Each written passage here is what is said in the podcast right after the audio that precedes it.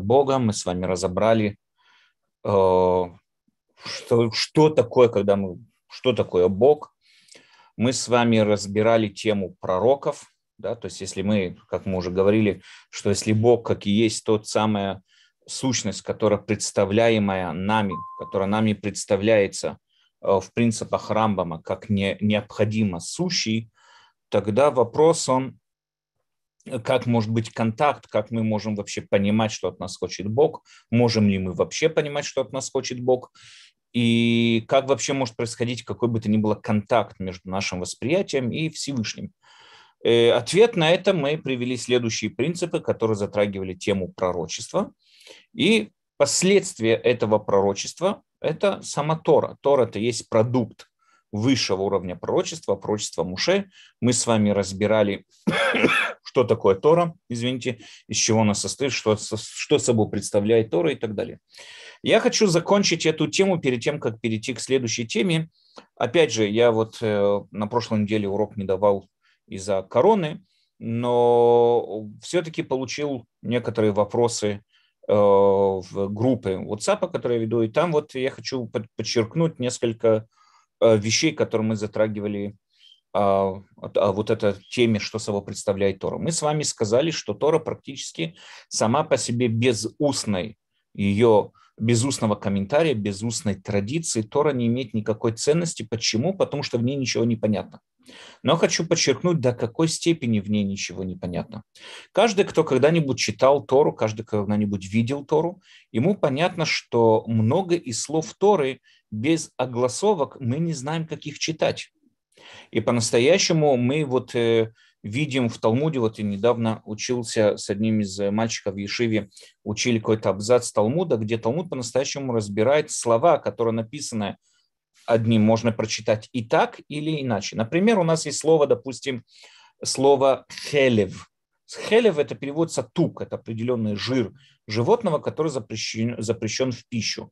Но у нас также есть слово халев или халав на современном иврите, на древнем иврите называется халев – молоко.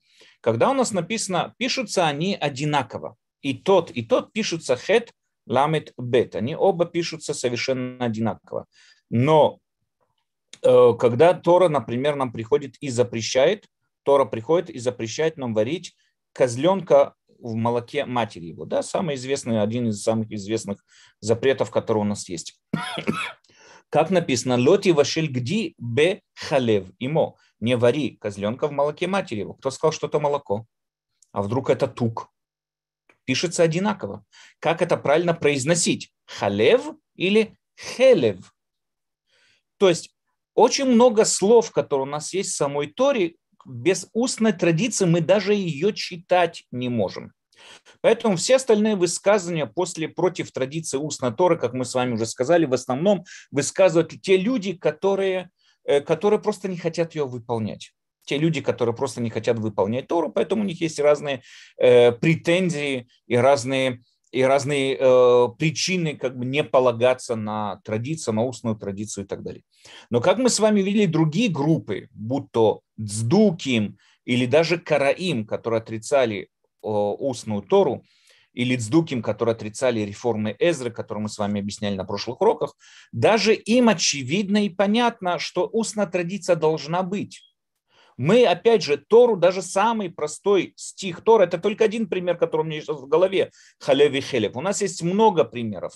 У нас есть пример, например, насчет росы, которая выпала на фрукты, и тем самым образом э, э, делает их делает их способным принимать э, духов, духовное загрязнение, тума. Написано итен или ютан, можно читать так, можно читать по-другому. И это меняет полностью весь смысл всего стиха. Поэтому прийти и отрицать какой бы то ни было устную традицию, это практически бессмысленно. Тогда Тора полностью, без устной традиции, теряет полностью весь свой смысл. Это не только комментарий к определенным законам, даже сам текст чтения самого простого текста. Вот откройте сам простой текст Торы и прочитайте, как его правильно читать, как правильно его произносить, мы не знаем потому что без устной традиции у нас нет. В дальнейшем устная традиция перешла уже во времена э, более поздней уже пришла в Никудим, да, вот эти вот, каждый, кто видел когда-нибудь еврейский, израильский, ну, еврейский шрифт, видит, под буквами пишут определенные точки и так далее. Это уже было со времен Геоним, это уже было Ешивы города Тверия, называются эти чер... Никудим Тверяним, это тверянские вот эти Никудим, которые были, потому что уже было несколько разных способов, как правильно записывать слова для того, чтобы можно было их чтобы мы знали, как их произносить. Но сам свиток Тора, если мы откроем сам свиток Тора, мы там увидим без всяких никудим, без всяких огласовок, без всяких вообще пониманий, как это правильно читать. Поэтому, опять же, я подчеркиваю, естественно, что когда мы с вами говорим о Торе, подразумевается в первую очередь именно ее устная Тора, ее устная традиция, ее толкования. Потому что без этого сама Тора не несет никакой ценности, не имеет никакого смысла. Мы даже не знаем, не знаем понимания простого смысла самого текста. Это первая, первая вещь, которую я хотел подчеркнуть. Э, вторая вещь. Вторая вещь, мне один человек выслал вопрос и на электронную почту в организацию Тулдот. У меня, к сожалению, на прошлой неделе был немного занят в связи с короной и так далее, был немного, э, не смог ответить, сейчас надо разгружать дела. И без ратышем, если он меня слышит, замечательно. Если нет, я постараюсь э, в конце этой недели как-то добраться до этого вопроса и на него ответить. Мы с вами сказали, что по мнению Рамбама, когда мы затрагивали тему святости, святости Торы, святости ее шрифта, мы с вами сказали, что святая вещь – это именно та самая вещь, которая не сам предмет святой, сам предмет святости самой по себе не существует, а святая вещь – это та вещь, которая несет на себе определенную идею. Идея, которая посвященная, то есть идея, которую посвящаем служению Всевышнему. То есть, когда я беру определенный предмет и говорю, что этот предмет предназначен только для служения Всевышнего, тем самым образом я его осветил я сделал его святым все то время, что этот предмет продолжает нести на себе вот эту вот идею. Как только эта идея, он перестает нести на себе эту идею, с него также и пропадает святость. Мы привели очень много примеров с вами, привели э, написано в самой Торе про Синайскую гору. Нельзя подниматься и даже прикасаться к горе Синай все, там, все то время, что готовились к получению Торы. Но как только протрубили в трубы, в шофар, то есть, как только евреи отошли от Синайской горы, все, Синайская гора никакой святости на себе не несет и не имеет. Мы это, я советую, опять же, просмотреть э, прошлый урок, который мы говорили, раскрывали эту тему, там более подробно все это раскрывали. То есть смысл заключается в том, что предметы не несут святости самой по себе. Поэтому по этой причине мы объяснили от имени Меше Хохма, один из комментаторов на Тору, один из комментаторов на Рамбама, его книга на Рамбам называется Ор Самех, они, э, он, извините, они, он утверждал, что именно по этой причине Мушей разбил скрижали завета для того, чтобы дать сознание, внедрить в сознание людей, что даже такой самый святой сертификат, который может быть, такой предмет, самый святой предмет, который может быть, который, как написано в Торе, написан пальцем Всевышнего и так далее, э, даже он не святой, если не выполняется та идея, которую, которую он на себе несет. То есть если еврей не использует этот же самый предмет, не использует его в, э, в служении Всевышнему, этот предмет он не имеет никакого смысла в своем существовании, то есть он не святой. Это было противовес вот этому вот э, золотому тельцу, как мы с вами сказали, э, то, что вот евреи создали золотой телец и так далее. Теперь человек задает вопрос вследствие этого, а что же, когда относится к пониманию тума? Существует ли такое понятие, как тума? Что такое тума? Тума – это с иврита в основном слово тума переводится как грязь. Мы используем слово тума по отношению не к обычной грязи, которая на иврите называется лихлюх или что бы это ни было, а относим его именно к духовной грязи, то есть духовное загрязнение у нас есть вещи, которые напрямую Тора пишет, что они духовно загрязняют. То есть само прикасание к этим вещам вызывает какие-то духовные загрязнения у человека, и поэтому на него накладывается определенное ограничение и так далее. Прямой пример, который самый очевидный, который у нас есть, это мертвецы. Мертвец, любой мертвец считается ави, авод, атума. Отец, можно, можно сказать, глава, если дословно перевести, отец отцов всех затумлений. опять же, всех вот этих духовных загрязнений. То есть любое прикасание к мертвецу или даже нахождение с ним в одном помещении, находясь с ним, с ним под одной крышей, э, загрязняет, духовно загрязняет человека, духовно загрязняет человека, приводя его э, к тому состоянию, что он там не может совершать определенные ритуалы, не может совершать определенные обязанности, пока не очистится. Очищалось это с помощью пепла красной коровы и так далее, и так далее. Ну, так вот, затумленность, да, вот эта загрязненность духовная, она существует реально или нет? Э, для того, чтобы разобрать чуть э, больше саму эту идею, надо понять, откуда она вообще берется. То есть, если мы представим, предположим, что вот эта вот сила загрязненности – это реально существующие какие-то духовные грязи, которые реально существующая сущность какая-то, которая существует в этом мире, откуда она берется? Э, многие в Кабале, ну, по, скажем так, по еврейской мистике, можно сказать, ее начало берет тому, что, как написано, что Всевышний Яцар, э, Юцер это Ор, Буреш это Хош. Да? Он, он сдел, создает свет и делает, сформирует свет и создает тьму.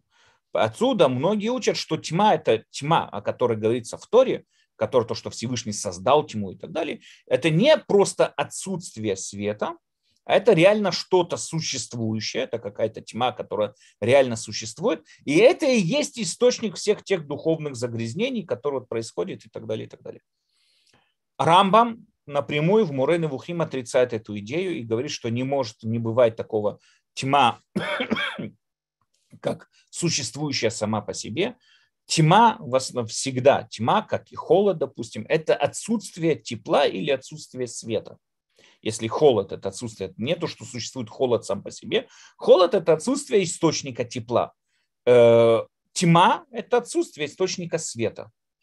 Поэтому само по себе тьма и холод его не существует. А то, что написано слово бара, Рамбам объясняет это слово по другим пониманиям, что бара относится к небытию, всегда, когда что-то создается из ничего, называется бара. Поэтому единственный раз, где вспоминается слово бара, это при создании мира и при создании человека, потому что там вспоминается бара, потому что как и человек, то есть человеческий разум, нету ему подобной, подобия как мы увидим сегодня на сегодняшнем уроке без Арташем, нет у него подобия э, в этом мире, поэтому он был создан из ничего, не, не привоплотился из чего-то, а именно был создан из ничего. Также наш мир, который был создан по нашей вере, был создан из ничего, про него сказано бара. Поэтому Хоших тоже, то, что написано, что он бара, это Хоших, имеется в виду, что Хоших это не бытие, он создал ту самую ситуацию, что когда забирается свет, пробивается Хоших. То есть, но Хоших, тьма, сама по себе не существует. Что же тогда, откуда тогда появляется затумленность и что собой представляет тума? Э, у нас есть несколько источников в Торе, э, которые полагаются на одну из Мишнайот. Я не буду приводить все эти источники, но есть целая серия мудрецов, э, например, Бехор Шор, Хазкуни, комментатор на Тору, они полагаются на Мишну, которая утверждает очень интересную идею вот эта тума, духовная загрязненность, она это не что-то существующее, реально существующее в объективном мире, да, то есть что-то существующее в окружающем нас мире. Нет. Тума или загрязненность – это определенный кодекс законов, который возлагается на человека, чтобы вызвать у него определенный дискомфорт. Для того, чтобы это понять, эту идею, надо посмотреть еще одну вот главный ход мысли Рамбама, который мы с вами разбирали в восьми главах. И опять же, мы сегодня тоже немножко об этом поговорим. Э, когда Тора хочет отвести человека от вредной привычки. Это можно, знаете, взять себе, э, например, да, как бы взять себе э, в нашу вот бытовую жизнь тоже. Когда мы хотим отучить, будь то ребенок или кто бы то ни был, отучить от вредной привычки. Прийти напрямую это запретить, это будет мало, малоэффективно. Потому что человек всегда будет к этому стремиться, всегда будет это, это, это желать. И как только он выйдет из-под контроля, как только он выйдет из-под нашего, вот этого, э, да, нашего, нашего влияния, нашего контроля, он моментально к этому вернется.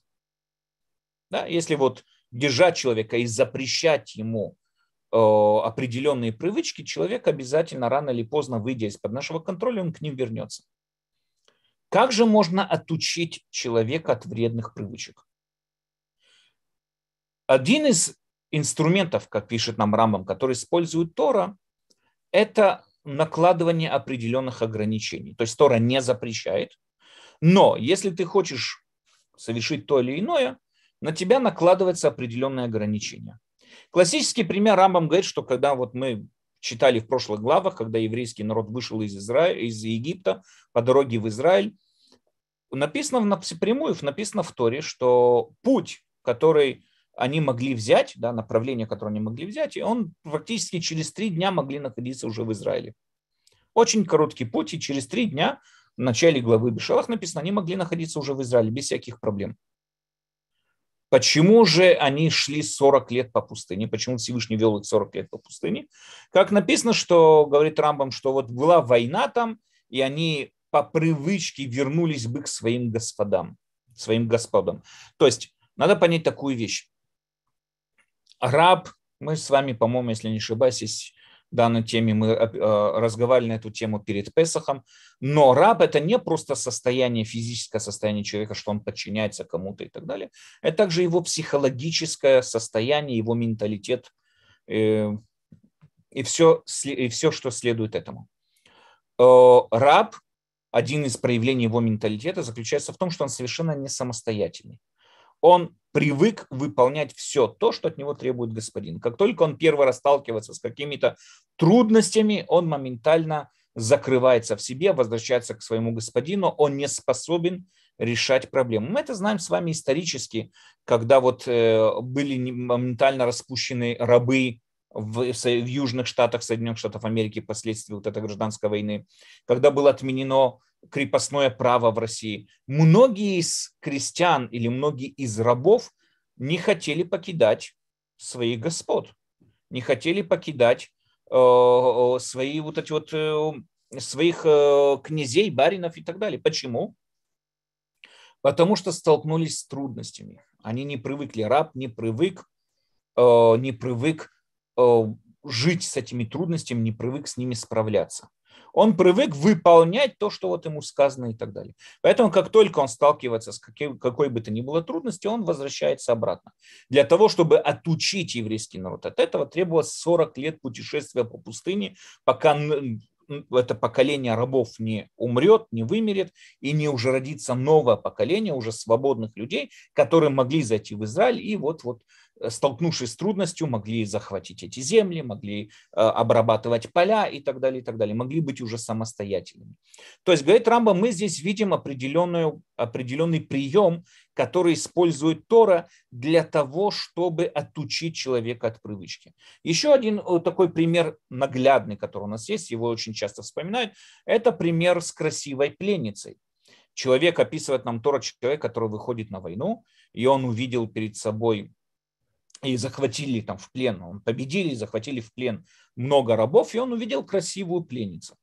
Говорит Тора, и, естественно, у него, представьте себе, адреналин зашкаливает, потому что их войны, это не то, что кто-то нажал на кнопку, и через 300 там, ракета полетела на 300 километров в ту или иную сторону. Они прям сражались зубами, ногтями, мечами, щитами. То есть кровь проливалась и брызгалась им в лицо и, и так далее. И адреналин зашкаливал. Адреналин там был на самых высших доходил до самых высоких уровней.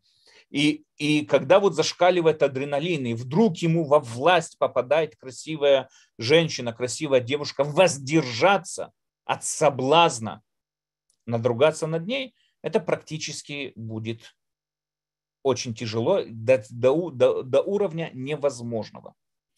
И поэтому мы с вами знаем в течение, всегда в течение истории, всегда э, вот эти вот захваты территорий или городов всегда вели за собой надругательство над э, женщинами, надругательство над девушками.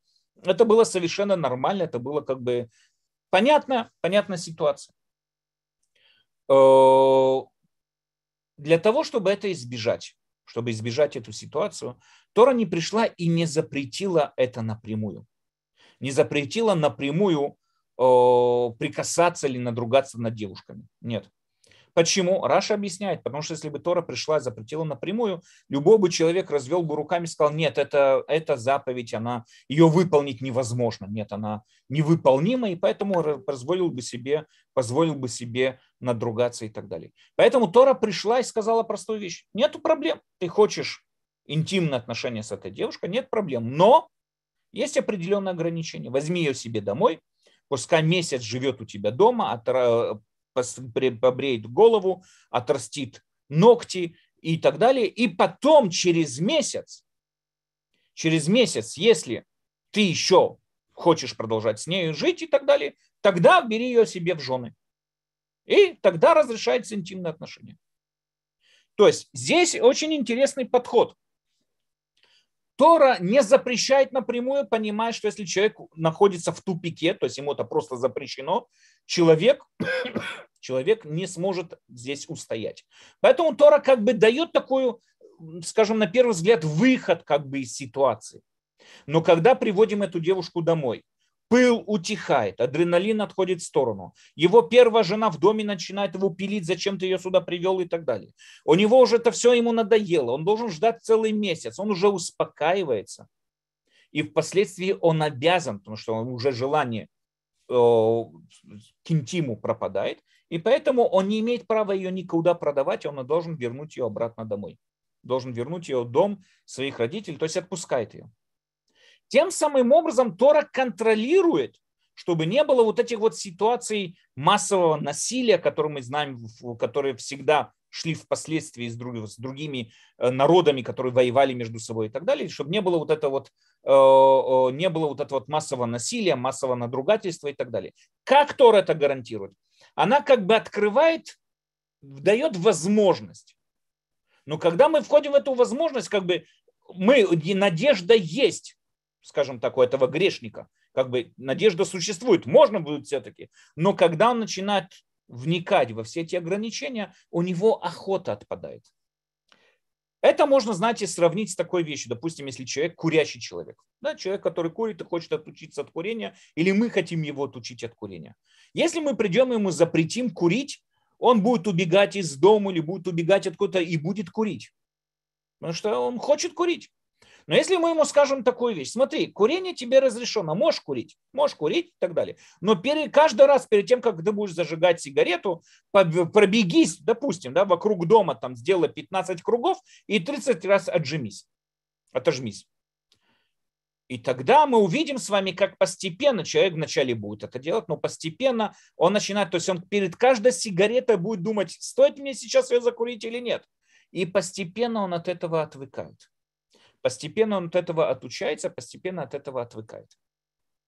Тем самым образом Тора идет на определенные такие вот шаги, где она изначально что-то разрешает, но накладывает определенные ограничения, такие, что человек сам по себе отвыкает от этих вредных привычек и так далее. То же самое касается затумленности. Приведем к примеру, потому что Хизгуни и, и Бехор Шор говорили именно об этом. Э, затумленность, говорили именно о затумленности с мертвецом. Это вот духовная нечистота, исходящая от мертвеца. Они пишут напрямую. Еврейский народ, надо представить себе такую ситуацию. Еврейский народ вышел из, из э, страны, из вот этой земли, где поклонение потустороннему миру это был пик. То есть, мы знаем, мумии, сфинксы, пирамиды, Э, поклонение потустороннему миру. Египет верил, что их самый сильный, самый мощный бог, который у них был, это был бог солнца. И его божественность проявлялась тем, что каждую ночь он умирал и каждое утро воскрешал. То есть даже самый мощный, самый сильный бог в их восприятии и то подчиняется потустороннему миру, подчиняется смерти. Смерть у них вошло уже в какой-то определенный ритуал чего-то, служение чему-то. Они поклонялись смерти, они служили смерти. Смерть для них было что-то особенное. Всего очень много из языческих ритуалов было связано именно со смертью. Оттуда, как я уже сказал, мы знаем и пирамиды, и мумии, и то, что захоронили, хоронили вместе с фароном, там его рабыни и так далее, и так далее. Это все, и жен захоронили хоронили вместе с фароном. Это было как бы нормально, это было преклонение, поклонение потустороннему миру, веря, что именно он и есть истинность, потусторонний мир, он и есть истинность и так далее. Теперь, когда выходит оттуда большая группа людей, как мы можем их отучить от этого язычества? Запретить, запретить, как мы с вами сказали, он не поможет, потому что при первые попытки будут туда убегать и так далее. Что мы можем делать? Мы можем, опять же, мы, я имею в виду Тора, да, что Тора нам предлагает? Тора разрешает, то есть разрешает возиться с мертвецами, хоронить, когда надо и так далее, разрешает. Но накладывает на человека такое огромное количество ограничений – накладывает на человека такое огромное количество ограничений, которые вызывают у него дискомфорт. То есть человек, который сейчас затумился мертвецом, он сейчас загрязнился этим мертвецом, у него, на него накладывается огромное количество ограничений. Одно из ограничений, он даже десятину не может выделить, и он, то есть он даже не может себе еду приготовить. И поэтому ему надо будет идти в храм, Коэн Гадоль, для того, чтобы там не в храму, надо обратиться в храму, для того, чтобы там на него побрызгали вот этой водой, перемешанной с пеплом красной коровы и так далее, и так далее, для того, чтобы осветиться. Какой смысл в этом? Смысл в этом именно в этом и заключается, чтобы люди отучились от этих вредных привычек. То здесь мы с вами видим совсем другой подход к пониманию затумленности, загрязненная вот эта вот духовная загрязненность. Это не что-то, что реально существующее, как мы видим э, вот в этих мнениях и так далее. Это не то, что, что реально существующее, это определенные законы ограничения, возложенные на человека для того, чтобы вызвать у него дискомфорт. И для, и для чего это надо? Чтобы он сам отучился от вредных привычек. И по-настоящему, как я уже сказал, мы это можем себе взять в запас вот эту идею и использовать ее постоянно, когда мы хотим отучить детей или что бы то ни было, мы хотим отучить от вредных привычек. У нас опять же есть два способа. Или просто это запретить, и, ну, как мы уже с вами сказали, вряд ли это принесет какую-то пользу в дальнейшем. А также мы можем их просто отучить как?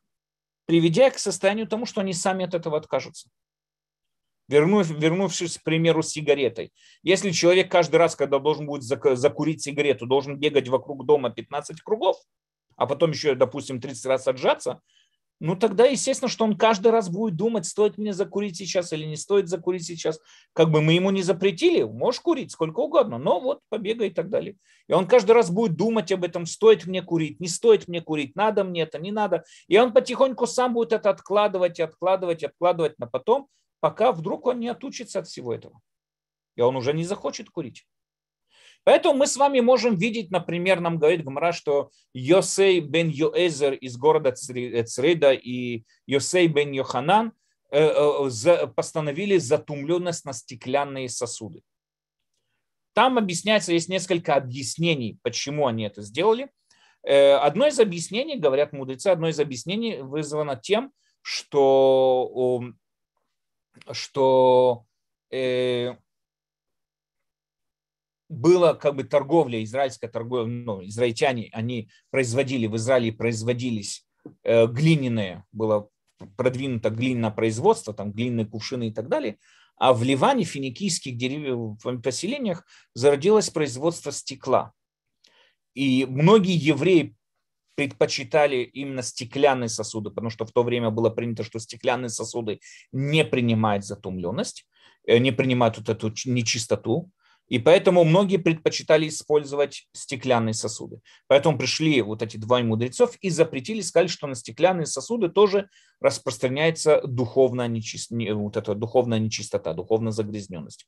То есть как это такое может быть? Или есть на это духовная загрязненность, или его нету.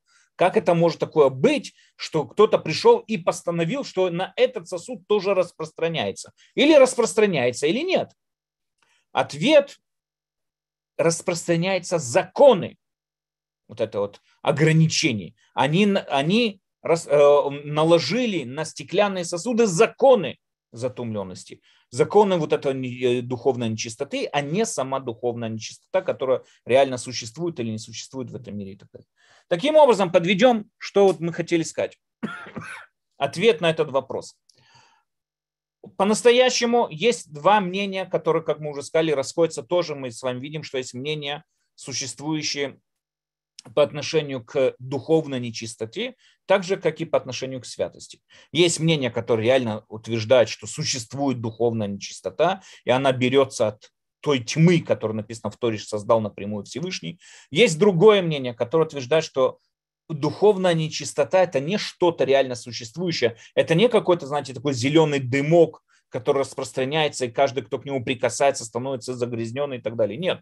А это ограничение, это определенный кодекс законов, который накладывается на человека, приводя к определенным ограничениям и дискомфорту для того, чтобы его отучить от разных вредных привычек, от разных вредных таких вот э, действий и так далее. Для того, чтобы это было, вот Тора такое вот и накладывает. Окей, на этом, надеюсь, мы закончили с вами. Мы долго посвятили тему э, вот этому принципу о о Торе, да, о, о правильности Торе. Сейчас мы переходим к следующему принципу, который прямое продолжение этого принципа. Это именно вечность Торы. Мы должны верить, что эта истинная Тора, она вечная. Что собой означает этот принцип? Этот принцип Рамбам разделил, скажем так, на два пункта. Первый пункт – это Тора, о котором мы с вами говорим, Тора Муше, не будет отменена или изменена. Мы верим, что эта Тора той самой форме, как она написана, она вечна, неизменима, а именно вечна. То есть, если прошлый принцип говорил нам, что мы должны верить в ее истинность и в ее, и ее точность, что это была именно та самая Тора, которую получил Муше, и вот эта устная традиция развивается на базе всех тех законов, которые получил Муше, тогда сейчас следующий принцип говорит нам, что эта же Тора, она не просто была когда-то вечна, она и будет вечно навсегда. На ее место не придет никакая другая Тора. Не в письменном виде, и не в устном виде, не в устных комментариях. То есть не может быть устный комментарий, который отменит те устные комментарии, которые были построены на базе тех самых устных комментариев, которые нам передал Муше. То есть мы должны верить в вечность Торы. Она вечна и будет так на веки веков. Это также приводит к нам к следующему запрету. Запрет что-то дописывать или стирать из Торы. Да, дописывать в Тору или стирать из Торы. Это тоже прямой запрет, тоже запрещено, и мы должны понимать, что этого делать нельзя. Каждый, кто может себе представить, что можно что-то дописать к Торе или стереть историю, значит, он отрицает ее вечность. Наша Тора, она вечна, это основа иудаизма, что Тора неизменима, как и в прошлом, так и не будет изменима в будущем тоже. Этот принцип, надо понять, принцип прямое продолжение прошлого, как мы уже с вами сказали. Это принцип прямое, прямое продолжение прошлого. То есть, если мы с вами отталкиваемся от прошлого принципа, что Муше был единственный пророк, который мы видели в прошлых принципах, такого величия. И само получение, надо подчеркнуть, само получение Торы было такое событие, которое никогда не повторится. Это получение Торы, это было публично, наглядно перед всем народом без исключения. Все народы, весь народ принимал участие в этом. Нам понятно, что для того, чтобы что бы то ни было отменить в Торе, надо, чтобы как минимум сошлись эти два условия. Первое условие, чтобы пророк был такой огромный, таких огромных масштабов и такой большой великий пророк, как Муше. Опять же, мы объясняли в прошлых принципах, в чем именно проявляется величие Муше. И нам и понятно, что не может быть такого пророка больше, как Муше, потому что в самом его пророчестве, для того, чтобы это пророчество было, надо, чтобы сошлись те условия, которые были во времена Муше. Сегодня эти условия никогда сойтись больше не смогут. А второе требуется, чтобы изменение произошло также публично, также наглядно, чтобы сам Всевышний обратился к Муше так же, как это и было при получении Торы на горе Синай. Все то время, что эти два условия не сходятся, мы не имеем права что бы то ни было менять. Знаете, здесь по-настоящему очень интересное различие иудаизма от э, других религий. Если мы с вами посмотрим, все другие религии начинаются от одного человека. Да? Мухаммед был в пустыне 40 дней, и перед ним проявился ангел Гавриил и сказал ему, что там надо менять что-то написано в Торе. Окей, или да, или нет, я не знаю. Мухаммед к нам приходит и говорит, вот проявился такой-то, такой-то ангел и сказал, мне надо менять то-то или иное. Может быть, может не быть, я не знаю. Люди там, две, там, не помню точно рассказ, но две женщины спустились в гробницу э, Иисуса и видели, как он воскрес. Или да, или нет, я не знаю. Но это не было, не было ни одного такого события, какой бы то ни было важности, основания веры, которое утверждает, что это происходило на глазах всего народа. И это очень интересно, это по-настоящему можно использовать. Я видел, что многие люди используют это как доказательство аутичности Торы. Что мы можем прийти и привести такое доказательство. Я приведу вам такой пример. Представьте себе, что вы, вам кто, кто-то приходит и говорит вам, что в 1050, 1900, там, не знаю, 56 году Хрущев собрал да, Хрущев собрал всех евреев Советского Союза без исключения и каждому вручил, там, не знаю, рубль. Было такое событие, каждому вручил рубль. И мы приняли рубль и обязались ему верности. Окей, такой вот, кто-то вам придет сейчас, в данный момент, и такое расскажет. Поэтому вот мы обязаны поклоняться, там, не знаю, допустим, Советскому Союзу. Сразу же возникнет вопрос, секунду, подожди, в 1956 году мой отец уже жил, или дед, или отец, кто бы то ни был, уже жили. Почему мне никто об этом до сих пор не рассказывал? Почему никто мне об этом до сих пор не рассказал? Почему я об этом событии слышу первый раз?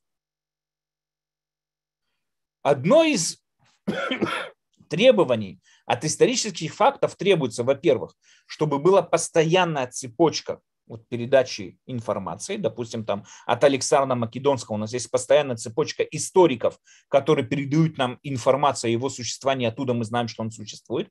А второе, чтобы это продвигалось широким фронтом. То есть не только один человек об этом говорил, а чтобы об этом говорило как можно больше людей.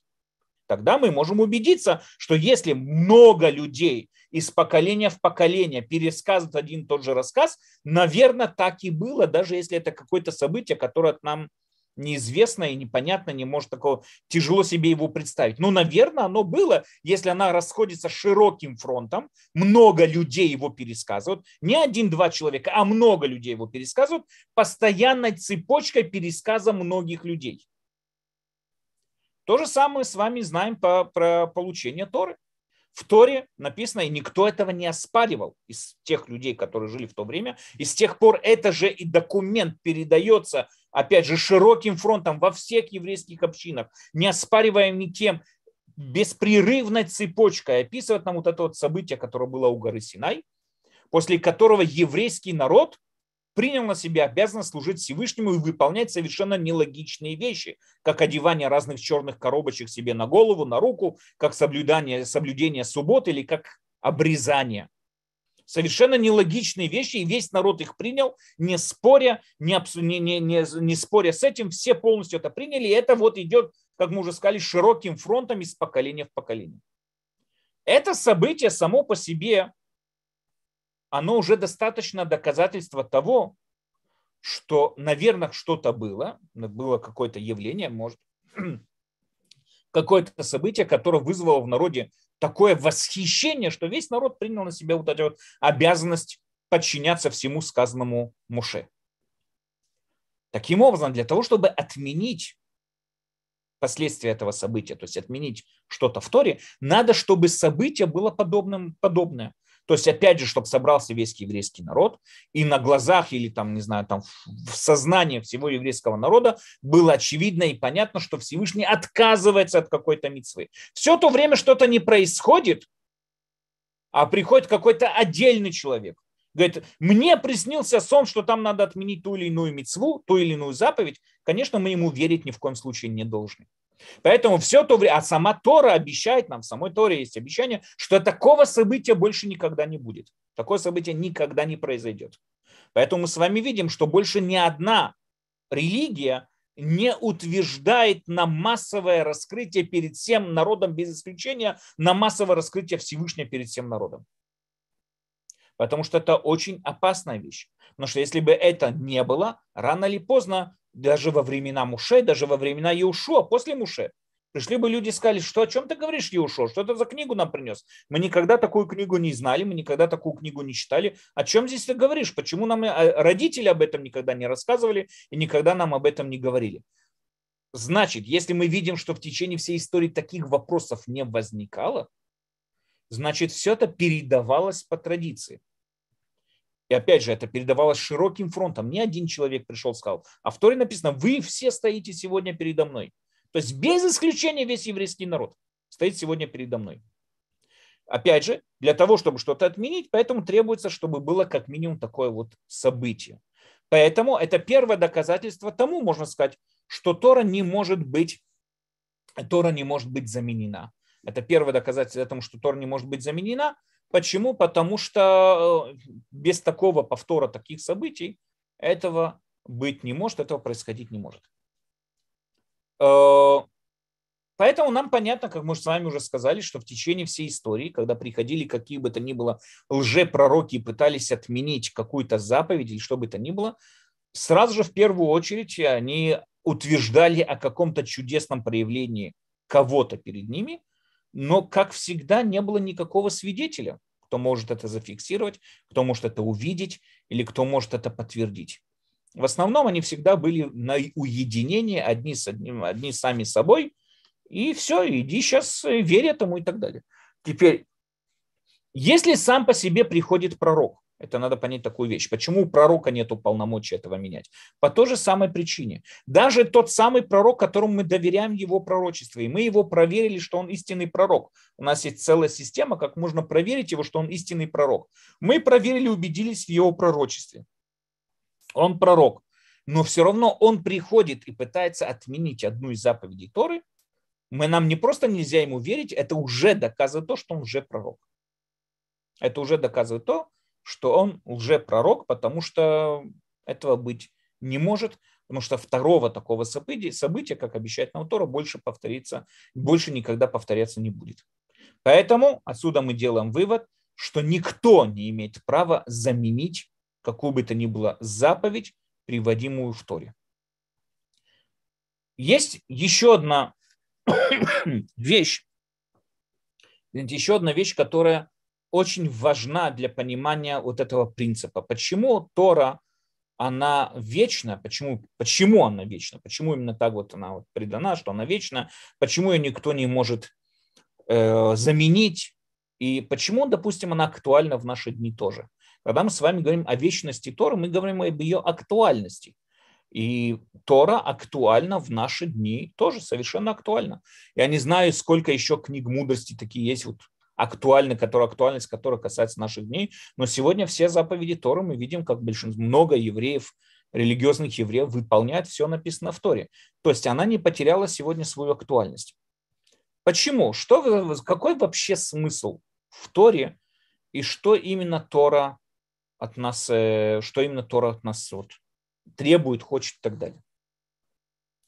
Смотрите, начнем это с самого, самого начала. Рамбам пишет в своей книге Мураны Вухим во второй главе, что ему когда-то задал, задали вопрос. То есть в первой главе в книге Мурена Вухим Рамбам обосновал идею того, что когда мы говорим с вами о подобии человека со Всевышним, мы говорим о его эйдусе, мы говорим о его форме. Когда мы говорим, что человек подобен Всевышнему, это не то, что у Всевышнего есть борода, есть глаза, есть нос, есть уши, руки и так далее. Нет. Мы говорим о подобии человека к Всевышнему именно его формой, его сущностью. Человеческая сущность – это его разум. Человек способен разумом постигать вещи. Мы подробно с вами разбирали это в цикле восьми глав Рамбама. Поэтому, опять же, можно там посмотреть. Сейчас это говорю только очень вкратце. Но человек способен своим разумом способен своим разумом постигать вещи, которые никогда не видел и никогда не слышал.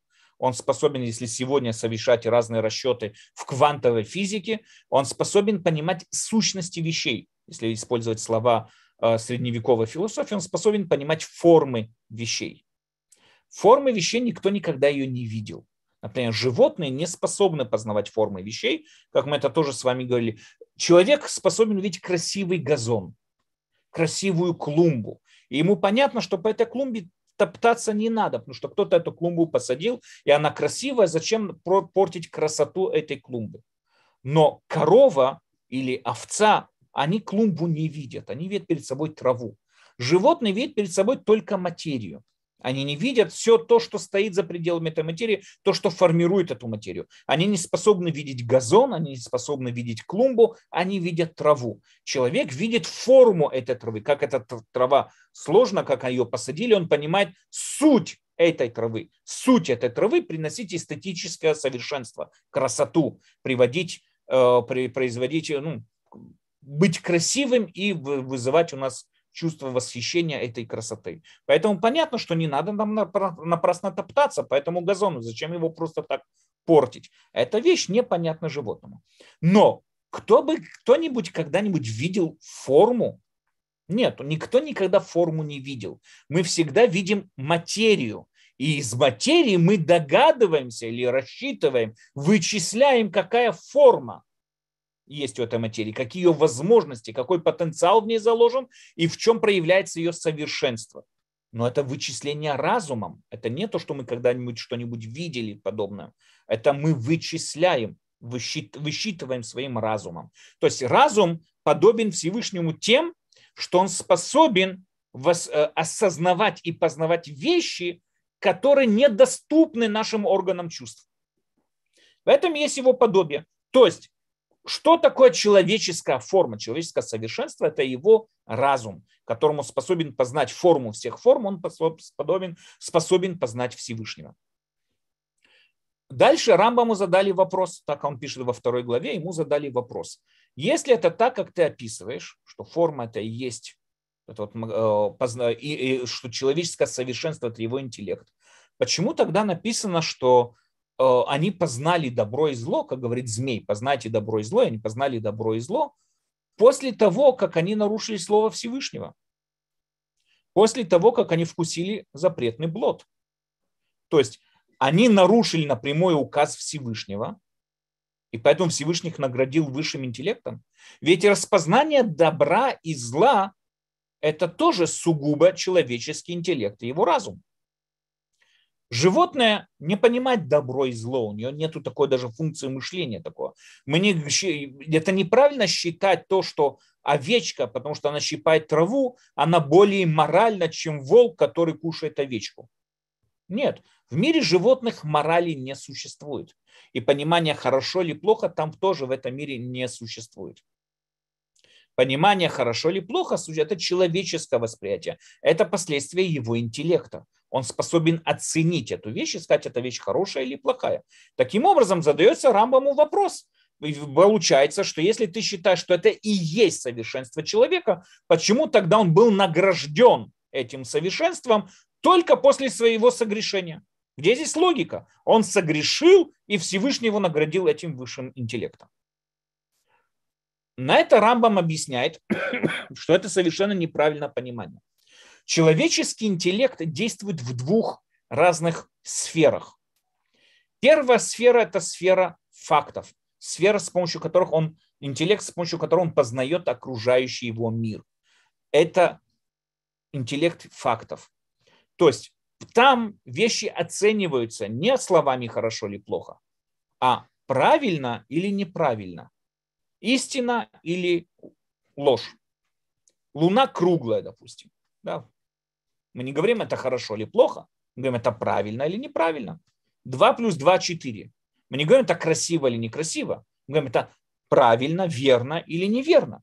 То есть, когда мы с вами обсуждаем окружающий мир, объективный мир, выходящий за рамки моего субъективного суждения, мы его используем слова правильный или неправильный. Именно этим интеллектом обладал первый человек до своего согрешения. Но когда человек грешит, что здесь происходит? В процесс своего мышления, человеческого мышления, внедряются его личные интересы. И он уже перестает мыслить, правильно это или неправильно, а уже мыслить совсем другой, другой оценкой. Хорошо это или плохо. А что значит хорошо или плохо? В объективном мире хорошо или плохо не существует.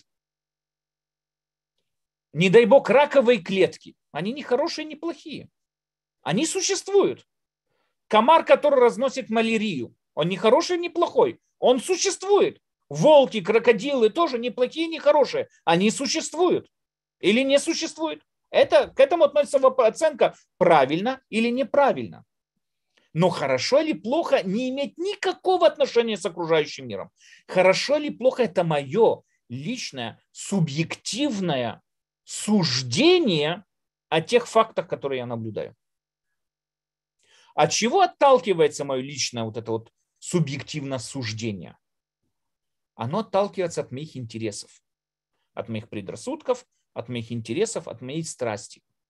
Если какой-то факт соответствует моим интересам, я его оцениваю как что-то хорошее. Если этот факт не соответствует моим интересам, я его оцениваю как что-то плохое. Но это неправильно относить эту, эту вещь к пониманиям правильно или неправильно. Отношу это к хорошо или плохо. Хорошо или плохо – это понижение, скажем там, уровня достижения фактов на мое субъективное восприятие. А мое субъективное восприятие всегда действует через качество моего характера. Поэтому я оцениваю вещи так, как вот как, как построено качество моего характера. Наглядный пример этому, знаете, есть Тора описывает грех шпионов. Шпионов, который послал Муше, мы тоже это уже, по-моему, разбирали на каком-то уроке. Муше послал шпионов там для того, чтобы расследовать, разведчиков, расследовать э, землю Израиля. И они вернулись, сообщают, что земля там плодородная и так далее, но там ужасно, там сильные народы, сильные стены, там э, практически невозможно жить, потому что очень большие фрукты, там большая смертность и так далее, и так далее. И народ заплакал в часе после этого, и там Всевышний их наказал и так далее. В чем он их наказал? Ведь он разрешил послать разведчиков. И разведчики принесли доклад. В чем проблема? Народ поверил этому докладу разведчиков. Что ты от народа хочешь? За что ты народ наказал? Более того, вопрос еще более острый. Потому что когда мы с вами видим, когда встал Иешуа спорить с этими разведчиками, он не спорил о фактах. Он не пришел и сказал, неправда, там нету большой смертности. Неправда, там нету сильных народов. Неправда, там нету таких больших фруктов и овощей. Нет. Он совсем с точки зрения фактов согласился, только прокомментировал-то совсем по-другому. Он говорит, большая смертность была для того, чтобы Всевышний так сделал, чтобы нас не, не, не, не обнаружили, чтобы люди были заняты похоронами и так далее. Сильные народы, так мы намного более сильных народов уже победили. А большие фрукты, так это наоборот прекрасно и хорошо. В чем здесь проблема? То есть он взял те же самые факты и прокомментировал совсем по-другому. Спор между разведчиками и Ушуа был не о фактах. В фактах они сошлись в мнениях. Он был о том, как эти факты воспринимать. Это хорошее или плохое. Разведчики, как говорят нам мудрецы, были заинтересованы не входить в землю Израиля. Они боялись потерять покровительство Всевышнего, они боялись оставаться сами собой наедине с трудностями, которые возникнут в Израиле, и поэтому они не хотели ни в коем случае покидать вот это вот покровительство Всевышнего. Поэтому даже на подсознательном уровне, видя те самые факты, они их прокомментировали как что-то негативное и плохое. Иушо же, он не был заинтересован данной, данной заинтересованностью. Иушо был более самостоятельный человек, он не был влечен, он не был порабощен, скажем так, не, был, не имел менталитет раба, и поэтому он видел это в совсем другом ракурсе. Он видел здесь как что-то замечательное, как что-то хорошее, как наоборот земля, которая намного приближен, более приближена, скажем так, к Всевышнему, до такой степени, что Всевышний совершил там чудеса для того, чтобы на нас не обратили внимания. Те же самые факты прокомментированы по-разному. Первый человек, когда согрешил, что здесь описывает нам Тора? Тора нам описывает как личные, как личные суждения, личная оценка проникает в процесс анализа фактов. И с того момента человек, как только он грешит, перестает выполнять то, что правильно и неправильно, а делает то, что он хочет. Как мы с вами всегда, мы это уже не раз говорили об этом, не раз это уже говорили, обсуждали, но человек, который, думаю, сегодня любой человек понимает, что курение вредит здоровью. Ну, я думаю, это понятно всем. Даже самые курящие люди, им прекрасно это понятно, что курение вредит здоровью. Почему же они продолжают курить? Ответ простой, потому что они хотят. Им это нравится, они хотят, поэтому они курят. Но ты же понимаешь, человек после греха первого человека перестает быть ведомый разумом, который говорит, что правильно и неправильно делать, а начинает быть ведомый разумом, который говорит ему, что хорошо, а что плохо, что красиво, что некрасиво, то есть что ему нравится. И поэтому Тора описывает спад человека с высшего разума, чистого разума, не запачканного разума своим, э, своими э, личными заинтересованностями к разуму, который запачкан своими личными заинтересованностями. Поэтому нам понятно, Тора описывает ситуацию, что когда человек был, э, когда человек впоследствии этого был изгнан, не то, что он был изгнан, как описывает Рамбам, а он уже не соответствовал состоянию вот этого Ганедена, поэтому он был, поэтому был наружу. Опять же, э, что собой представляет Ганеден, это отдельная тема э, в пояснениях Рамбама. Но во всяком случае, во всяком случае, написано там, что после того, как человек внедряет в себя свои личные интересы, внедряет в свой процесс принятия решений, процесс э, выбора и так далее, как только это внедряется внутрь, человек теряет, человек теряет возможность познавать истину, как она и есть. Он всегда познает истинность через призму своих интересов. Мы можем с вами видеть один и тот же факт, воспринимать это совсем по-другому. Каждый воспринимает этот факт совсем по-разному. Наглядный пример – вот эти разведчики. Они видели одни и те же факты, но каждый их принял, Иешуа воспринял это факты одним образом, а разведчики совсем другим образом. Поэтому сразу же Тора после рассказа о разведчиках дает нам заповедь о циците. Цицит, да, то, что должны вот носить вот эти веревочки, цицит. И как там написано в Торе про это заповеди? Для, для чего нам дана эта заповедь? чтобы не высматривали во след сердцу вашему и глазам вашим, за которыми вы блюдно следуете. То есть цицит предназначен напоминать нам о правильных приоритетах в этом мире, о правильных, воспри... о правильных э, понятиях в этом мире, и должны напоминать нам о том, что этот мир все-таки управляемый Всевышним.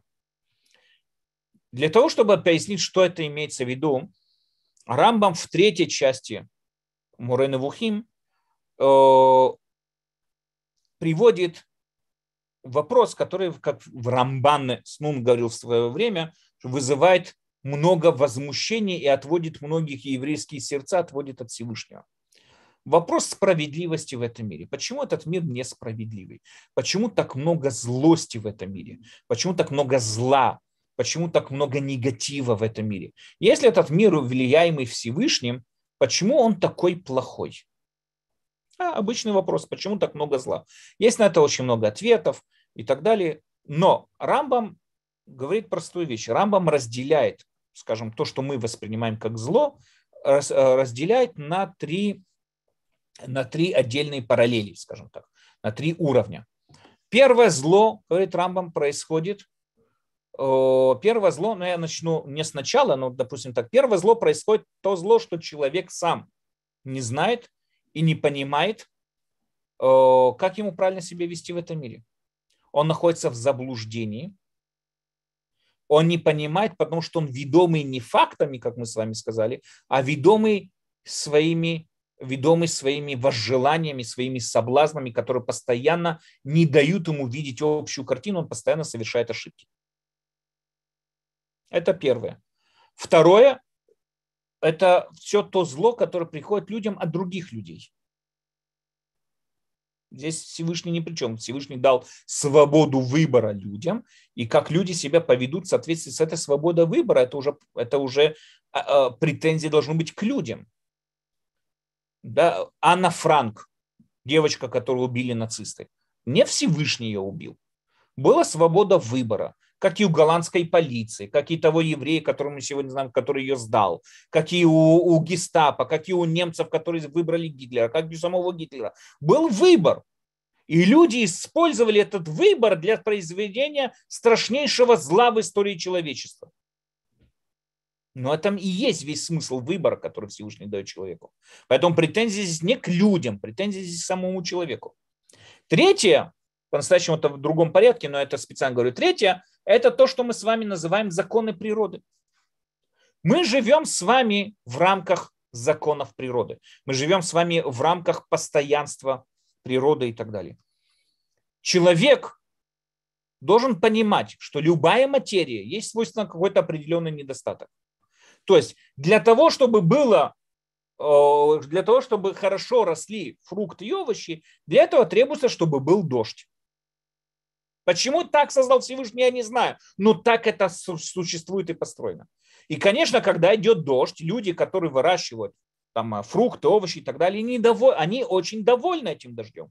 Но человек, который застрял на автобусной остановке и ждет автобус, и сейчас идет дождь, а у него нет зонтика, естественно, что он видит в этом дожде самая большая несправедливость, которая может быть. Как Бог сейчас позволил такой дождь? Я ведь зонтик из... То есть проблема заключается в том, что человек видит себя как то, что называется пуп земли.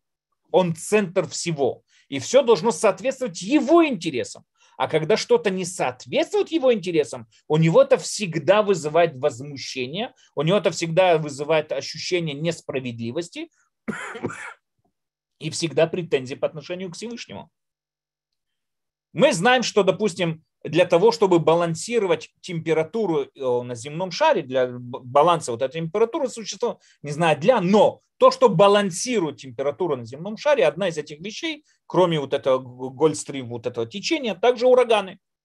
Ураганы тоже предназначены для того, чтобы балансировать вот этот, э, э, для того, чтобы балансировать температуру на земном шаре. Но человек, который живет на, в тех странах, где бушуют эти ураганы, у него потом претензии к Всевышнему, почему он создает такую несправедливость. Но с огромным уважением. Да, или строй какие-то, не знаю, супер крутые, большие, мощные дома, каменные, кирпичные дома, не деревянные, или переезжай жить в другое место. Это все что человек построит хижину на рельсах поезда, и каждый раз поезд будет проезжать ее сбивать, он будет кричать на машиниста. Причем, причем не строй там хижину, научить жить по-человечески. Таким образом, Говорит, как и говорит Рави, э, Рамбам, так и говорит Равишнам тоже. То, что называется, не высматривали во след сердцу вашим и глазам вашим, за которым вы следуете, а, за, а куда нам тогда смотреть? Имеется в виду, не смотри на мир через призму своего материального глаза и своего материального сердца. Научись смотреть на этот мир объективно не через призму своих интересов, а объективно. И когда ты таким образом научишься смотреть на этот мир, ты поймешь, что когда идет дождь, это не для того, чтобы тебя разозлить. А когда на улице жарко, это тоже не для того, чтобы тебя взбесить. А когда происходит какое-то событие, это тоже не происходит ради тебя. Посмотри на этот мир объективно, ты увидишь, как все здесь сбалансировано и правильно построено. Мир в той форме, которой он есть, он идеальный. Что здесь не идеально? Человек не идеальный, потому что он на все происходящее смотрит через призму своих личных интересов. Поэтому никогда Всевышнего в этом мире не найдет. У него всегда будут претензии к Всевышнему. Но более того, человек, который неправильно смотрит на этот мир, он смотрит на этот мир через призму своих соблазнов, и он не постигает в конце концов эти соблазны а соблазны набухают, соблазн продолжает расти. Он, получая одно, он хочет второе. И рано или поздно у него заканчиваются ресурсы получения этих соблазнов. Естественно, что он начинает винить во всем Всевышнего. Он хочет, чтобы у него было там, не знаю, все возможные алкогольные напитки, которые есть в мире, как приводит Рамбам пример. Или он хочет, чтобы там, не знаю, э, самые современные технологии извини, секунду, есть потребности. Что такое соблазн, если мы уже зашли в эту тему? Что собой представляет соблазн? Соблазн – это те самые потребности, которые выходят из под человеческого контроля. Человеку надо для того, чтобы нормально функционировать, человеку необходимо кушать. Ему необходимо принимать определенное количество калорий в день для того, чтобы нормально функционировать. Но когда это принятие калорий выходит из-под контроля, тогда человек готов платить бешеные деньги, чтобы вкушать какую-то порцию какого-то шеф-повара, которого привезли не знаю откуда, который готовит и так далее. И он начинает, знаете, заморачиваться этой едой. Его начинает, все, что его интересует, это эта еда. Все, что его интересует, это только сугубо вот это вот, он начинает возиться, а это все требует огромных ресурсов. Рано или поздно они где-то заканчиваются. И человек в полном расстройстве, он еще то не попробовал, и то. Это просто соблазны всегда растут. Соблазны насытить никогда невозможно. Говорят мудрецы, человек, который есть 100, он хочет 200. Соблазна никогда насытить невозможно. Это обман, если мы думаем, что приобретая какую-то вещь, все, на этом мы успокоимся. Нет. Как только восхищение от этой вещи успокоится, мы моментально хотим что-то новое. Соблазны не насытить. Их можно взять обратно под контроль соблазны, которые, в котором мы живем, они всегда приводят к нас, всегда приводят нас к ошибкам и неправильному восприятию, не к правильному образу жизни, который в конце концов выходит нам через болезни или через затупление нашего разума и сознания. Тем самым образом мы перестаем познавать и осознавать Всевышнего. Потому что мы заинтересованы именно в материальных постижениях. Поэтому пишет Рамбам в книге 8 глав, опять же, мы это более подробно объясняли там, пишет Рамбам, что Тора, вот предназначена, Тора предназначена для чего? Для того, чтобы выработать у нас правильные привычки. Те самые привычки, человек, который идет по заповедям Торы, вырабатывает у себя правильные привычки, которые предназначены, которые вот как привычки, действия как привычки, держат его сознание и его соблазны под контролем. Если заметить с вами, Тора ничего не запрещает. Она ограничивает. Можно употреблять мясо?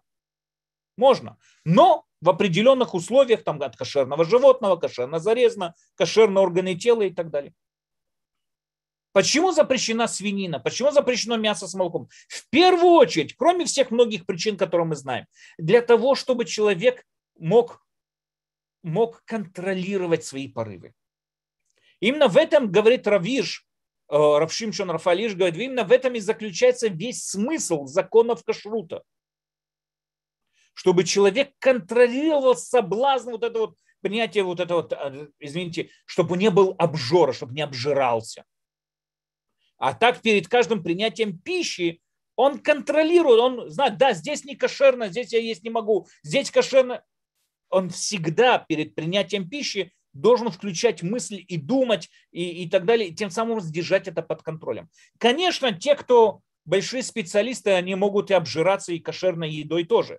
Но, но в основном нормальный человек, преследуя, придерживаясь законом кашрута, он не сорвется в своем соблазне и не станет каким-то или обжорой, или алкоголиком, или чем бы то ни было и так далее. Потому что Тора этого не даст.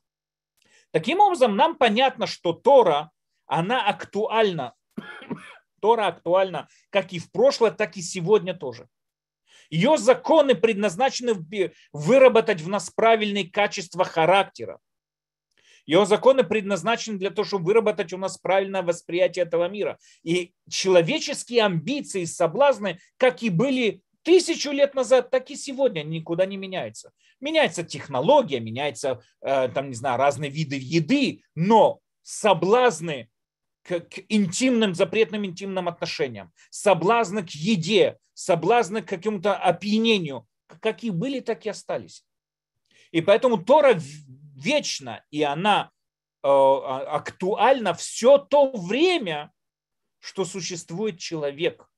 Потому что неотъемлемая часть человека заключается, это постоянный конфликт со своими соблазнами. Поэтому Тора актуальна и сегодня, и будет актуальна без Раташем при приходе Машеха, и никогда отменена не может быть. Все то время, что существует человек, будут существовать эти конфликты, и все то время, что существуют эти конфликты, существует Тора, которая прописывает нам правильно, скажем, диету для нашей жизни, для того, чтобы мы не сорвались и не потеряли контроль над собой. Еще одна вещь о вечности Торы, я здесь на этом закончу, это то, что Муше постижения Муше, без Раташем это будет чуть более подробно поговорим на следующем уроке, но достижение Муше отличалось от достижения других пророков тем, что Муше не использовал воображение, а использовал логику и разум в своем пророчестве, как мы это уже говорили, затрагивали э, пророчество Муше, он использовал логику и он использовал логику и, э, и холодное, скажем, мышление в своем пророчестве, а не воображение. И поэтому, если воображение на индивидуально каждого человека, у него свое воображение, логические выводы, которые производит человек, они обязывают всех. Поэтому пророчество Муше обязывает всех, но это более подробно раскроем эту тему без ратыша на следующем уроке. Но пророчество Муше обязывает всех, а пророчество других пророков, она обязывает людей, конечно, но не с точки зрения как заповеди Торы и так далее. Поэтому на, на прошлом уроке мы с вами сказали, что говорим о теме того, у нас есть такой мидраж, и часто встречается такое мнение, что когда придет Машиах, тогда, допустим, свинина будет кошерной. Как понимать этот мидраж? Я не знаю. Я не знаю, как понимать этот мидраж. Но одно из двух. Или свинина перестанет быть свиньей, то есть свинья перестанет быть свиньей, она перестанет, она начнет жать, э, жевать жвачку и может перестанет быть свиньей, я не знаю. Ну тогда это уже не будет свинья кошерная, это уже будет другое животное. Или сказать, что Тора будет отменена. Нам то, что мы с вами сказали, это неправильно, не просто неправильно, даже нельзя говорить об этом принципе, потому что иначе, мы сказали, человек теряет весь свой улямаба.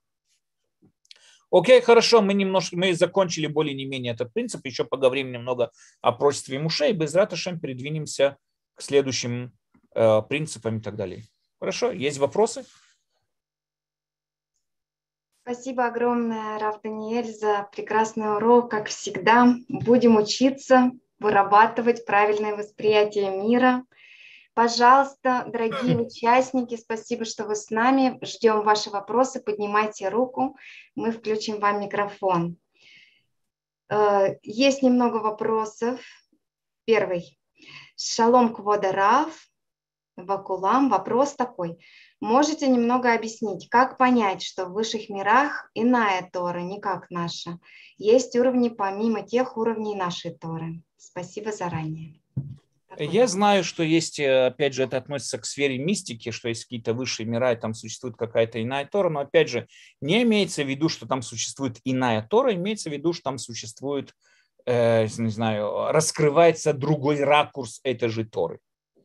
То есть то, что говорят мистики, что в нашем мире Тора раскрывается именно в своей практическом ракурсе, как, что от нас требуется и так далее. Но есть более, более высокие уровни познания Торы, и там они раскрыты в тех высоких мирах. Это не то, что другая Тора, не дай Бог, это та же самая Тора, которая раскрывается по-другому в высших мирах и так далее. Но опять же, это идея мистиков, э, идея людей, занимающихся кабалой, это не, не соответствует Рамбаму.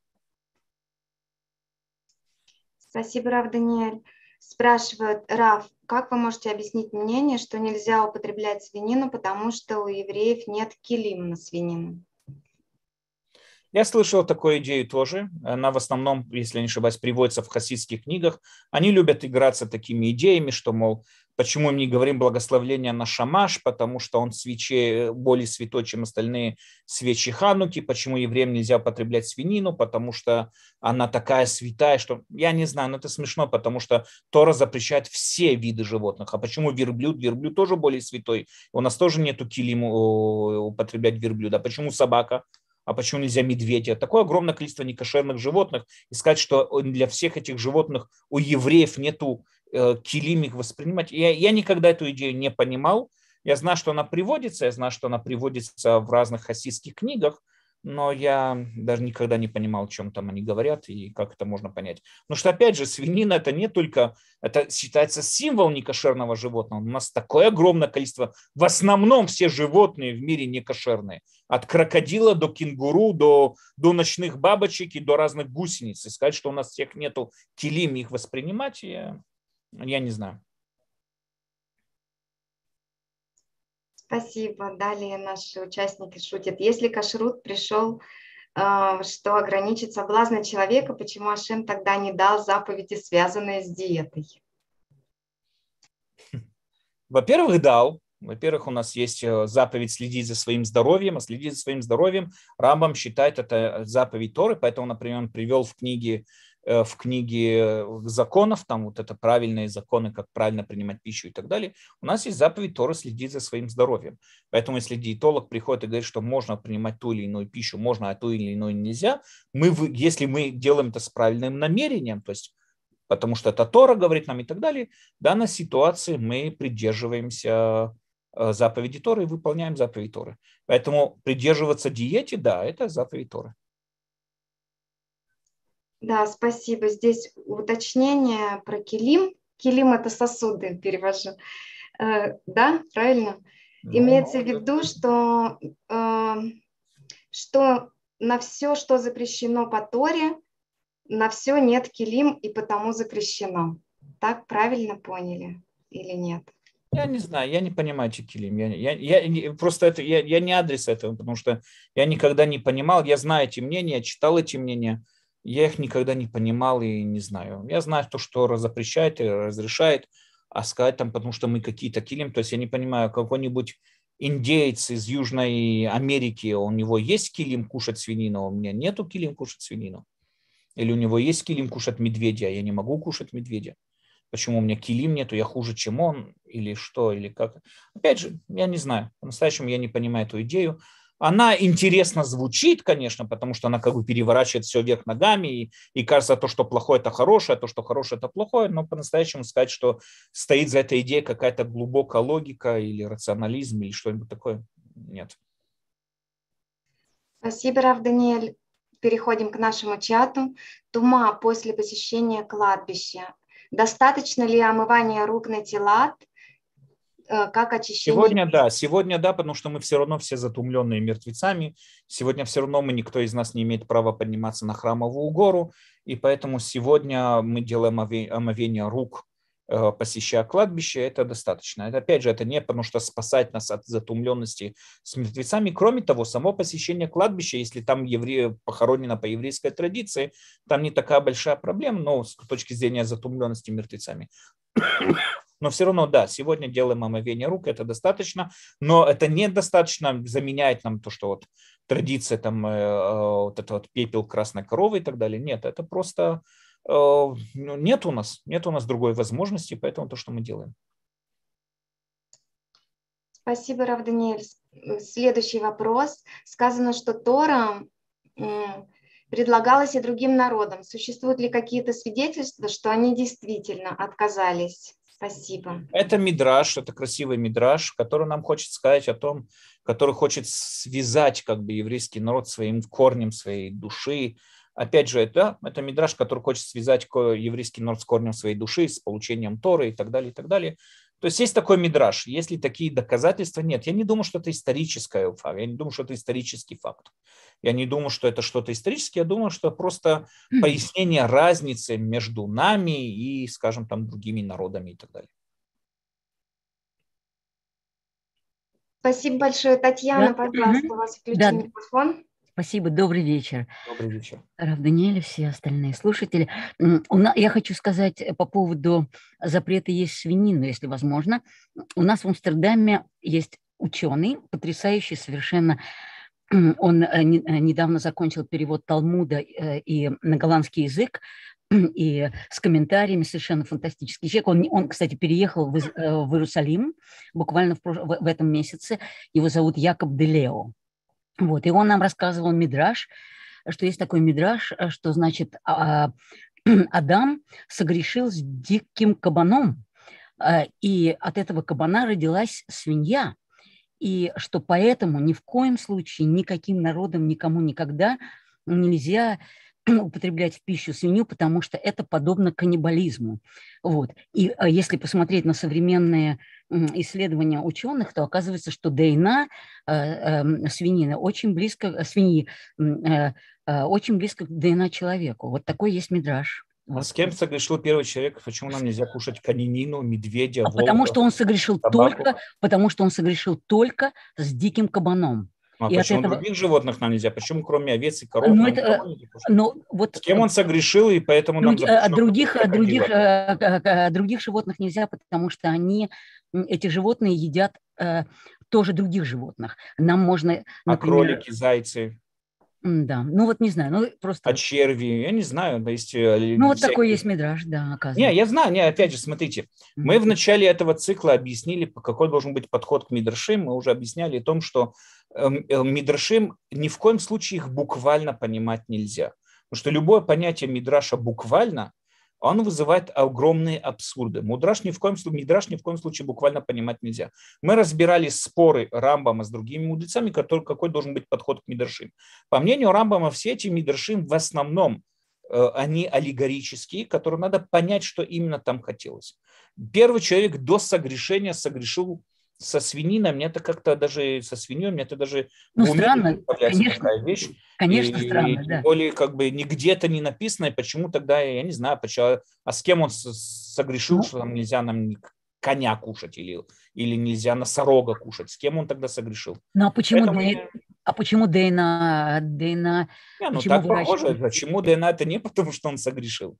У нас и ДНК, у нас кто-то сказал, по-моему, что ДНК с бананом у нас намного ближе, где-то видел тоже, да, ДНК с бананом намного ближе банан к человеку, чем любое другое животное. это, Я не шу- думал, что там Адам совокоплялся с каким-то деревом банановым. и так это далее. шутка, по-моему, нет? Нет, нет, это по-настоящему так говорят, что с точки зрения ДНК банан, он ближе к человеку, чем да. Опять же, я не думаю, что это доказательство, и как понимать этот мидраж, это хороший вопрос, его надо уметь прокомментировать. Надо подумать, что именно этот мидраж хотел сказать и в каком контексте его сказали. Но ни в коем случае это не принимать как исторический факт, и как тем более пояснение запрета, почему нельзя употреблять свинину. Потому что, опять же, свинина – это всего лишь символ.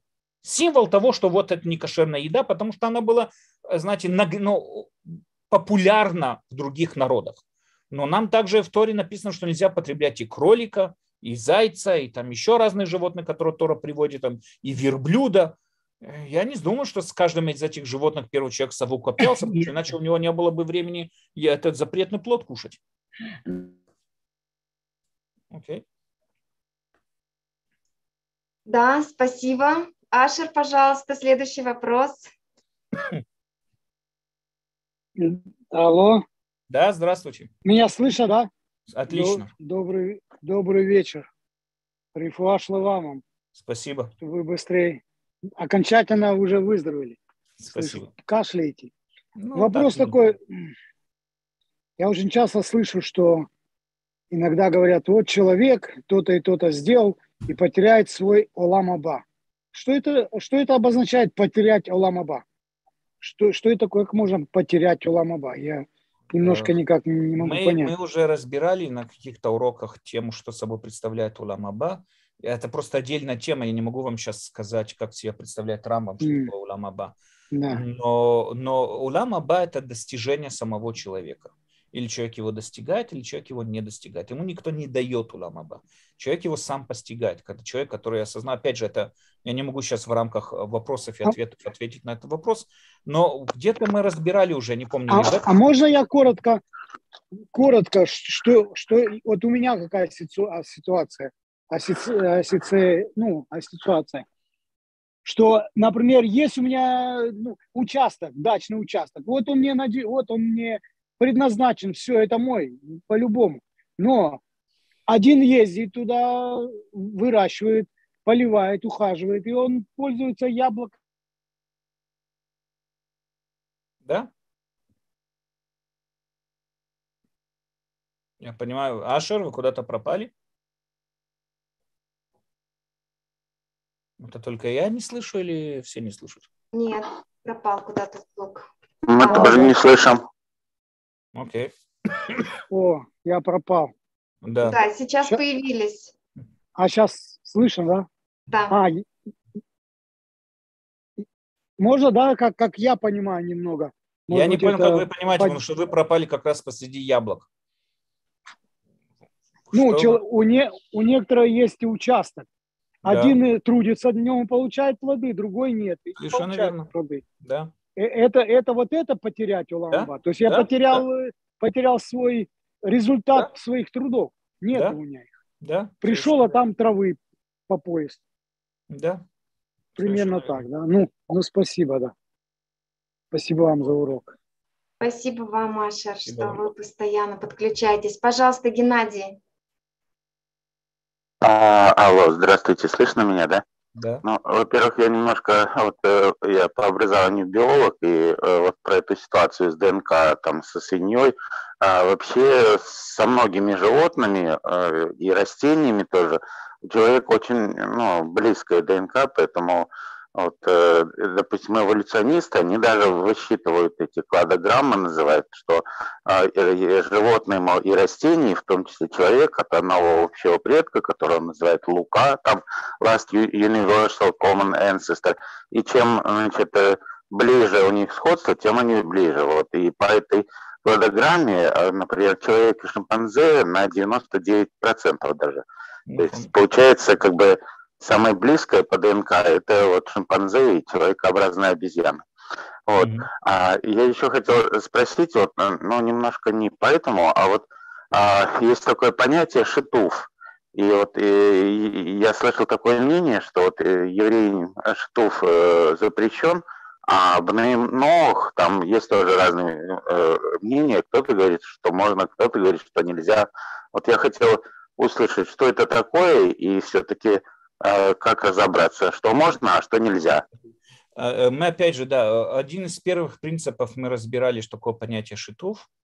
Я не помню точно какой, первый, второй или третий, где-то мы там разбирали, когда затрагивали тему язычества.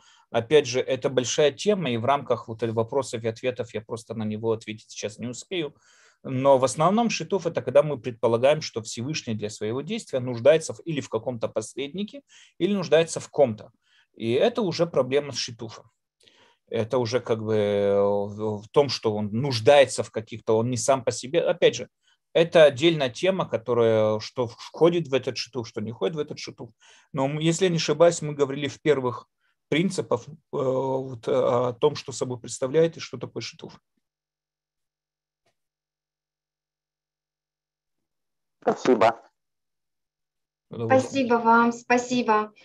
Рав Даниэль, здесь у нас еще в чате несколько вопросов, но тоже нужно вам еще дать, наверное, на час лекции.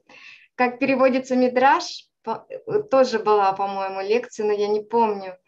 Мидраж – это высказывание, устное высказывание мудрецов, э, несущее какой-то смысл, скажем там. Да? То есть у нас есть мидраш Аллаха, это устное высказывание мудрецов с точки зрения законов, а есть мидраш Агада.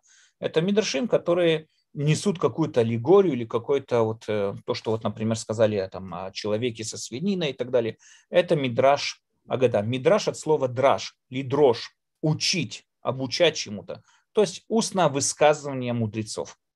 Это в простом понимании слова мидраш. Эти устные высказывания делятся на две части. У нас есть мидраш Аллаха, сифри, сифра там, и так далее. У нас это мидраш Аллаха, есть мидраш Агада. Мидраш Агада – это мидрашим, которые комментируют, поясняют или хотят нам донести какую-то там идею, не касающуюся самого закона, а именно касающуюся какого-то мировоззрения. Эти мидрашим надо уметь понимать, как мы уже говорили на прошлых уроках, надо уметь понимать, надо уметь расшифровывать, но ни в коем случае не принимать их буквально. Спасибо большое. И Ирина спрашивает, что значит воспринимать этот мир правильно?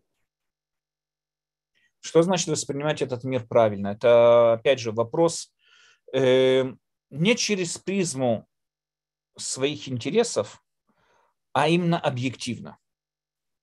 Воспринять этот мир объективно. Когда мы с вами видим какую-то ситуацию, допустим, там, не знаю, э, израильский солдат застрелил палестинца, да, допустим, какого-нибудь э, араба.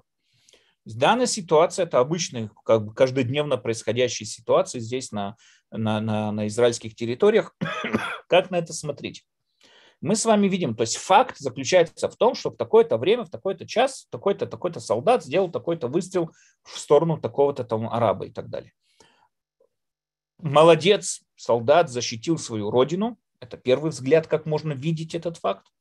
Второй взгляд, сволочь, солдат убил невинного человека тоже определенный взгляд, как можно видеть эту ситуацию. От чего отталкиваются два вот эти вот, скажем, комментария к этим фактам? от личных взглядов самого человека. Естественно, люди, которые придерживаются крайне правому взгляду, говорят, молодец, солдат, защитил свою родину. Люди, придерживающиеся э, к левым либеральным взглядам, говорят, конечно, солдат сволочь убил, там, не знаю, без суда убил человека. Это называется то, что люди не видят реальность, как она и есть, и они ее начинают судить уже предвзяточно.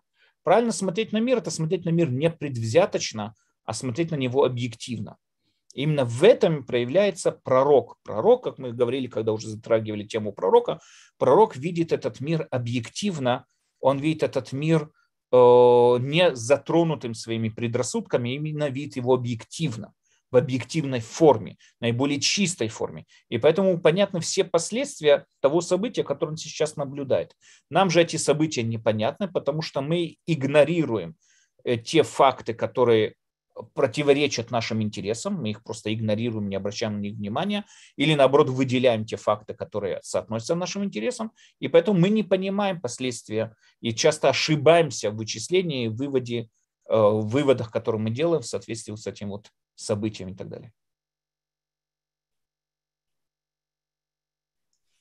Да, хорошо. Спасибо большое, Рав Даниэль мы практически все вопросы разобрали. Так, здесь у нас еще в вопросах и ответах. Яна спрашивает, как смотреть э, тогда на Холокост.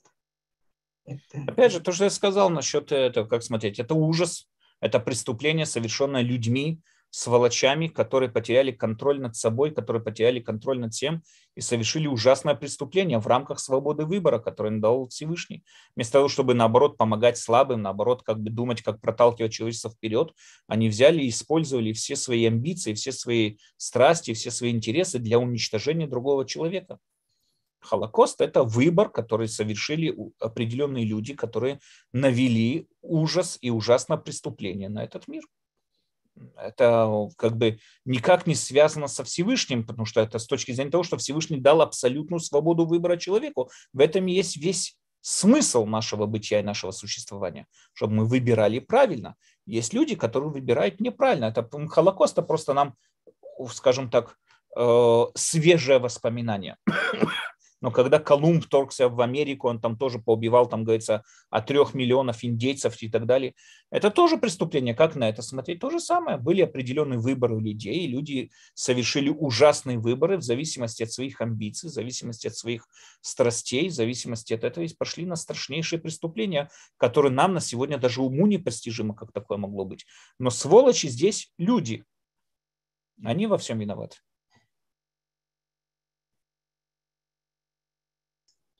Спасибо, Рав Даниэль. Рав Даниэль, есть еще у вас пару минуточек? Ну, вопро... Да, есть, да, есть пока что, ага. да. Хорошо.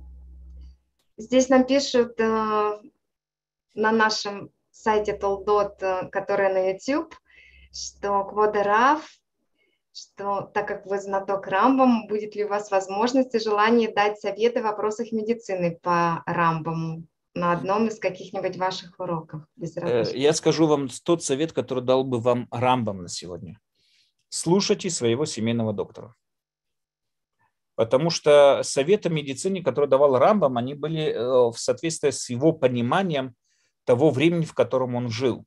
И это не то, что они какие-то святые, и он раскрыл нам какие-то там э, скрытые истины и так далее. Нет, это медицина, которая была известна в его время и так далее. Главная цель законов медицина Рамбама – это употреблять, вести образ жизни, здоровый образ жизни, а не возжелаемый образ жизни, не образ жизни, ведомый своими э, страстями и заинтересованностями, а вести образ жизни, соответствующий принципам здоровья. Что сегодня собой представляет здоровье? Конечно, весь подход к медицине полностью изменился. У нас сегодня известны те факты, которые Рамбаму не были известны. Мы сегодня понимаем много вещей, которые Рамбам не понимал или которые в его время воспринимались совсем по-другому. И поэтому ни в коем случае не идти, он бы вам сегодня сказал, ни в коем случае не идти по моим законам, э, по моим законам медицины, которые не соответствуют современной медицине. Спасибо большое. Э, следующий вопрос. Э, можно ли объяснить, как э, получается, что в человеке есть два источника, источник жизни и источник смерти, и Иов приблизившись к источнику смерти, спорил с источником жизни? Я не понял. То, что человек, он ведомый, скажем так, двумя плоскостями, мы это уже говорили не раз, это советую послушать самый первый урок, который я давал в цикле восьми глав Рамбама, и второй урок, где мы разбирали именно внутренние конфликты, которые происходят внутри человека, где они зарождаются, как они происходят. Поэтому прошлый наш цикл 8 глав Рамбама, первые, по-моему, первые два урока э, посвящены, я не помню насчет третьего, но, по-моему, первые два урока посвящены именно этой теме, где мы пытались разобраться, где именно происходят конфликты где именно человек конфликтует с самим собой, где они зарождаются, эти конфликты и так далее. Сам вопрос его формировку, что значит приблизиться к источнику жизни, я не понимаю, но если это имелось в виду, опять же, советую прослушать прошлые уроки про прошлый цикл, 8 глав Рамбама, первые два урока. Да, спасибо, Рав Даниэль. И у нас поднятая рука. Пожалуйста, у вас есть возможность включить микрофон.